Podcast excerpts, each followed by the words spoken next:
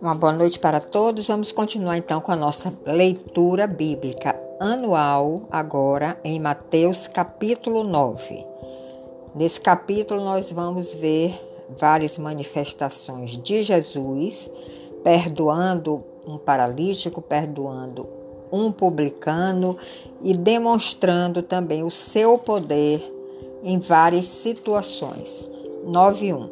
Entrando Jesus num barco, passou para outra banda e foi para sua própria cidade. E eis que lhe trouxeram um paralítico deitado no leito. Vendo-lhes a fé, Jesus disse ao paralítico: Tem bom ânimo, filho, estão perdoados os teus pecados. Mas alguns escribas diziam consigo: Este blasfema. Jesus, porém, conhecendo-lhes os pensamentos, disse: Por que cogitais o mal nos vossos corações? Pois qual é mais fácil dizer: Estão perdoados os teus pecados? Ou dizer: Levanta-te e anda? Ora, para que saibais que o Filho do Homem tem sobre a terra autoridade para perdoar pecados, disse então ao paralítico: Levanta-te, toma o teu leito e vai para a tua casa. E levantando-se, partiu para a sua casa. Vendo isto, as multidões possuídas de temor glorificaram a Deus que dera tal autoridade aos homens. Vemos aqui então que Jesus vê a fé no paralítico, é importante isso, todas as vezes que ele faz o milagre, ele observa a pessoa e vê se essa pessoa tem fé realmente. E vemos também que as multidões ficaram possuídas de temor por causa daquele milagre. E então glorificaram a Deus, vendo a autoridade que estava sobre Jesus. A partir do verso 9, nós vamos ver o perdão que foi dado a Jesus a um publicano. Os publicanos eram inimigos né, do povo judeu. Partindo Jesus dali, viu um homem chamado Mateus sentado na coleteria, coleteria, coletoria, e disse-lhe: Segue-me. Ele se levantou e o seguiu. Mateus era um coletor de impostos e depois se tornou um discípulo de Jesus. E sucedeu que, estando ele em casa à mesa, muitos publicanos e pecadores vieram e tomaram lugares com Jesus e seus discípulos. Jesus estava com seus discípulos numa mesa e vieram publicanos e pecadores. Com certeza, os fariseus, se estivessem ali, expulsariam esses publicanos e pecadores, mas a atitude de Jesus foi outra. Verso 11: Ora, vendo isto, os fariseus perguntavam aos discípulos: Por que come o vosso mestre com os publicanos e pecadores? Mas Jesus, ouvindo isso, disse: Os sãos não precisam de médico, e sim os doentes. Ide, porém, e aprendei o que significa Misericórdia quero e não holocausto, pois não vim chamar justos, e sim pecadores. Ele veio chamar pecadores para o arrependimento, e os fariseus se sentiam muito justos, não precisavam de Jesus. Então Jesus disse que veio para os pecadores para trazer o arrependimento. Agora nós vamos ver alguma coisa sobre o jejum. Verso 14. Vieram depois os discípulos de João, João Batista, e lhe perguntaram: Por que jejuamos nós e os fariseus? E teus discípulos não jejuam? Então Jesus lhe respondeu: Podem acaso estar tristes os convidados para o casamento enquanto o noivo estava com eles? Jesus ali era a figura do noivo que iria casar com a sua igreja. Quem tem Jesus não tem tristeza no coração, só tem regozijo. Então ele disse que não precisariam jejuar porque o noivo estava presente. Dias virão, contudo, em que lhe será tirado o noivo, e nesses dias hão de jejuar. Ninguém põe remendo de pano novo em vestido velho, porque o remendo tira parte do vestido e fica maior a rotura. Nem se põe vinho novo em odres velhos, do contrário, rompem-se os odres, derrama-se o vinho e os odres se perdem. Mas põe-se vinho novo, que é a vida de Cristo em nós, em odres novos, que somos nós com o coração restaurado para receber esta vida. E ambos então se conservam. Agora nós vamos ver algumas manifestações do poder de Jesus em algumas situações.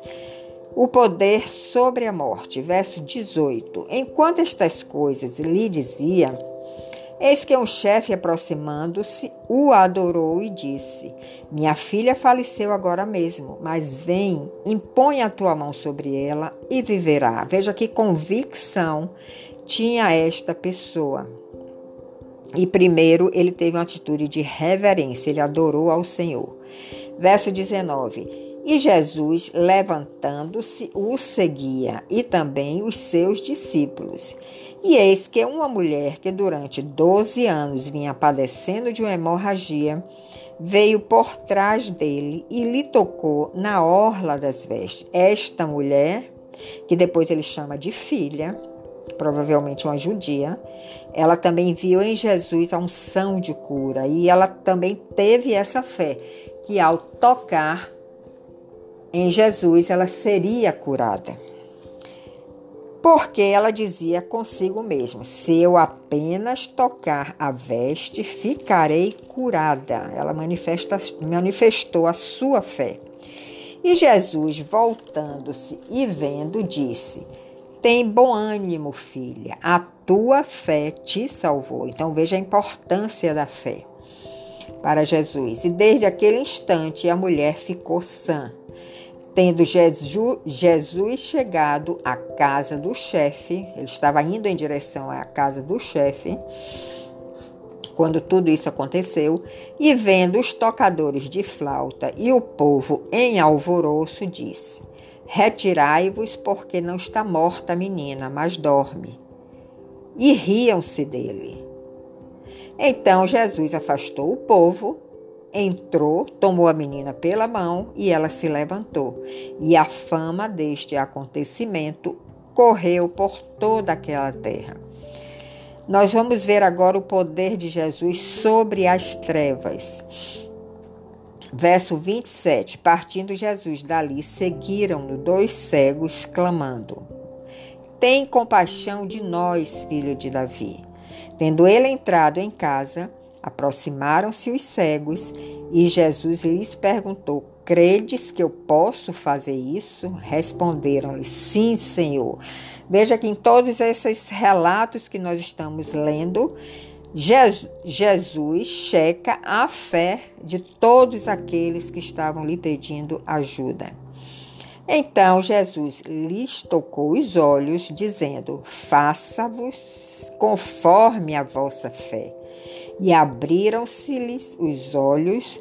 Jesus, porém, os advertiu severamente, dizendo: Acautelai-vos de que ninguém o saiba. Jesus não queria propaganda dos feitos dele, não queria publicidade, como nós queremos muitas vezes. Saindo eles, porém, divulgaram-lhe a fama por toda aquela terra, porque quando a pessoa recebe um milagre, ela tem esse desejo né, de compartilhar. Vamos ver agora o poder de Jesus sobre a mudez. Uma pessoa muda. Verso 32. Ao retirarem-se eles, ao retirarem-se eles, foi-lhe trazido um mudo endemoniado. E expelido o demônio, falou mudo. E as multidões se admiravam, dizendo: Jamais se viu tal coisa em Israel. Mas os fariseus murmuravam: pelo maioral dos demônios é que expele os demônios. Então veja que essa essa enfermidade, essa mudez não era algo orgânico, físico, mas era algo espiritual. Quando os demônios foram expulsos, o homem começou a falar. Vamos ver agora poder sobre a doença e depois vamos ver a compaixão que Jesus teve daquele povo e que tem de todos nós até os dias de hoje. Verso 35: E percorria Jesus todas as cidades e povoados, ensinando nas sinagogas, pregando o evangelho do reino e curando toda sorte de doenças e enfermidades. Vendo ele as, multidão, as multidões, compadeceu-se delas porque estavam aflitas e exaustas como ovelhas que não têm pastor. E então se dirigiu a seus discípulos, dizendo: A seara, na verdade, é grande, mas os trabalhadores são poucos. Rogai, pois, ao Senhor da seara, que é o Pai, que mande trabalhadores para a sua seara, que são os seus obreiros, os seus missionários. Existe muito campo, existe muito campo para trabalhar. O que falta são obreiros, são missionários, então ninguém precisa brigar por espaço. Vamos agora iniciar o capítulo 10 do livro de Mateus. Verso 1: Tendo chamado os seus doze discípulos, deu-lhe Jesus autoridade sobre os espíritos imundos para os expelir e para curar toda sorte de doenças e enfermidades. Ora, o nome dos doze apóstolos são esses: primeiro Simão, por sobrenome Pedro, e André, seu irmão, Tiago, filho de Zebedeu, e João, seu irmão, Filipe e Bartolomeu Tomé e Mateus, o publicano, Tiago, filho de Alfeu e Tadeu, Simão, o zelote, e Judas Iscariotes, que foi também quem o traiu. A estes doze enviou Jesus, dando-lhes as seguintes instruções. Não tomeis rumo aos gentios. Gentios aí são aquelas nações que não eram judaicas nem entreis em cidade de samaritanos, que os samaritanos não se davam com os judeus. Mas de preferência procurai as ovelhas perdidas da casa de Israel. E à medida que seguirdes, que essas ovelhas seguirem, à medida que essas ovelhas seguissem os discípulos, pregai que está próximo o reino dos céus. Então, os discípulos foram investidos de autoridade para expulsar demônios, para levar a palavra às ovelhas perdidas de Israel. E mais, verso 8: curai enfermos, ressuscitai mortos, purificai leprosos, expeli demônios e de graça recebestes, de graça dai. Não cobre nada por isso, porque você está recebendo esta autoridade de uma forma gratuita, não por merecimento. Não vos proveis de ouro nem prata, nem cobre, nem de cobre nos vossos cintos nem de alforge para o caminho, nem de duas túnicas, nem de sandálias, nem de bordão, porque digno é o trabalhador do seu alimento. E em qualquer cidade ou povoado em que entrardes, indagai que neles é digno, e aí ficai até vos retirardes. Ao entrardes, ao entrardes na casa, saudai-a se com efeito a casa for digna, venha sobre ela a vossa paz. Se, porém, não for, torne para vós outros a vossa paz. Então, Jesus aqui está dando instruções aos seus discípulos de como se comportar nessa missão. Se alguém não vos receber nem ouvir as vossas palavras, ao sairdes daquela casa ou daquela cidade, sacudi o pó dos vossos pés. Em verdade vos digo que menos rigor haverá para Sodoma e Gomorra, que eram cidades pecadoras, no dia do juízo, do que para aquela cidade que está sendo visitada pelos apóstolos e que poderão ser, poderiam ser rejeitados. Eis que eu vos envio como ovelhas para o meio de lobos. Sede, portanto, prudentes como as serpentes e simples como as pombas. E acautelai-vos dos homens, porque vos entregarão aos tribunais e vos açoitarão nas suas sinagogas. Por minha causa sereis levados à presença de governadores e de reis, para lhes servir de testemunho a ele e aos gentios. E quando vos entregarem, não cuideis que não cuideis em como ou o que haveis de falar, porque naquela hora vos será concedido o que haveis de dizer. Ou seja, o Senhor colocaria as palavras certas na boca deles. Eles seriam perseguidos porque estavam levando o evangelho, levando a palavra. Então Jesus já está prevenindo todos eles do que eles poderiam passar. Verso 20: Visto que não sois vós os que falais, mas o Espírito de vosso Pai é quem fala em vós. Um irmão entregará à morte outro irmão. Jesus está dando os alertas para aqueles que querem seguir a Jesus, o que podem passar nesta caminhada. E o pai pode entregar à morte o filho.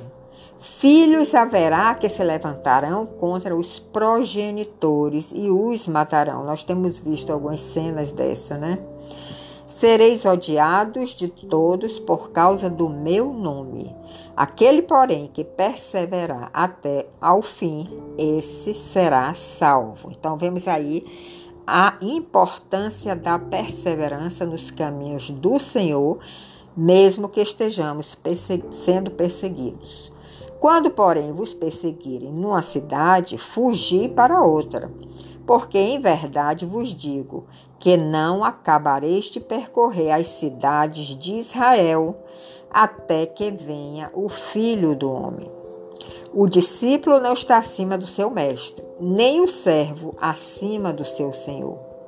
Basta ao discípulo ser como o seu mestre e ao servo como seu senhor. Se chamaram Belzebu ao dono da casa, quanto mais aos seus domésticos. Portanto, não os temais, por nada há encoberto que não venha a ser revelado, nem oculto que não venha a ser conhecido. Ou seja, na presença de Jesus, na sua luz, tudo será revelado.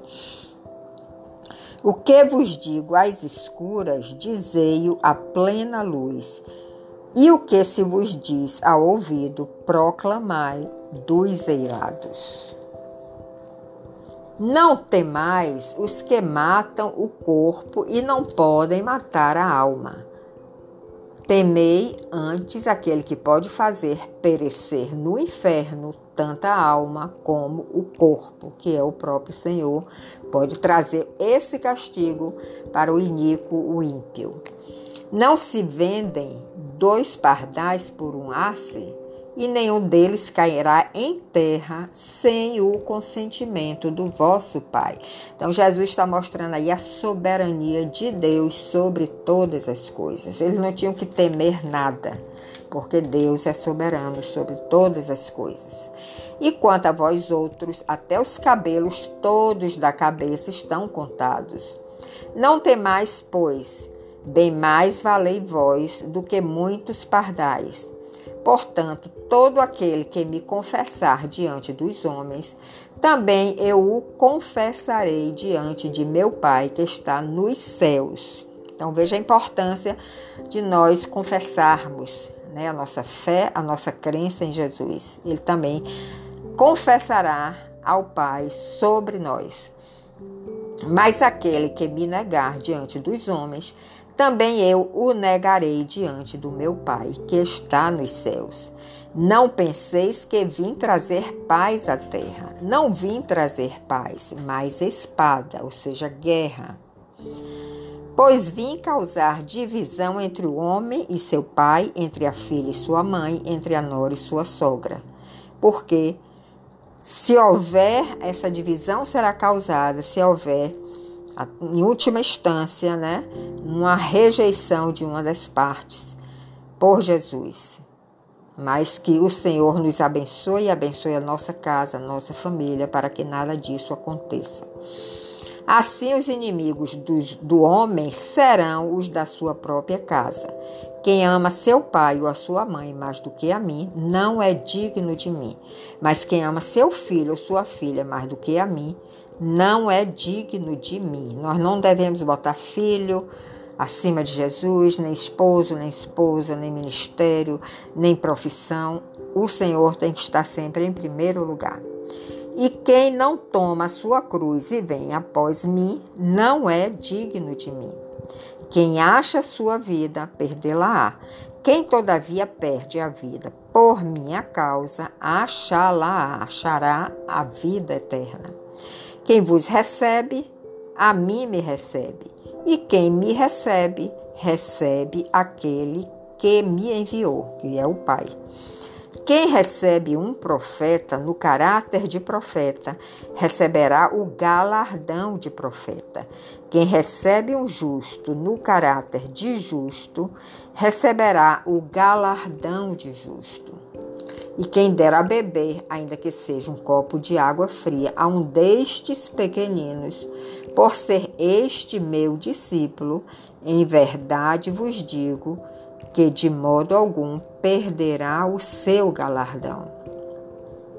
Então, aí nós finalizamos o capítulo 10 do livro de Mateus e, e Mateus aqui finaliza mostrando as recompensas que nós teremos quando nós recebemos um profeta do Senhor em nossa casa, quando nós damos um copo de água fria a um desses pequeninos que foram chamados por Jesus para proclamar a sua palavra, quando nós recebemos um justo em nossa casa, o caráter de um justo, então Estamos aqui finalizando o capítulo 10. Em seguida, retornaremos com o capítulo 11.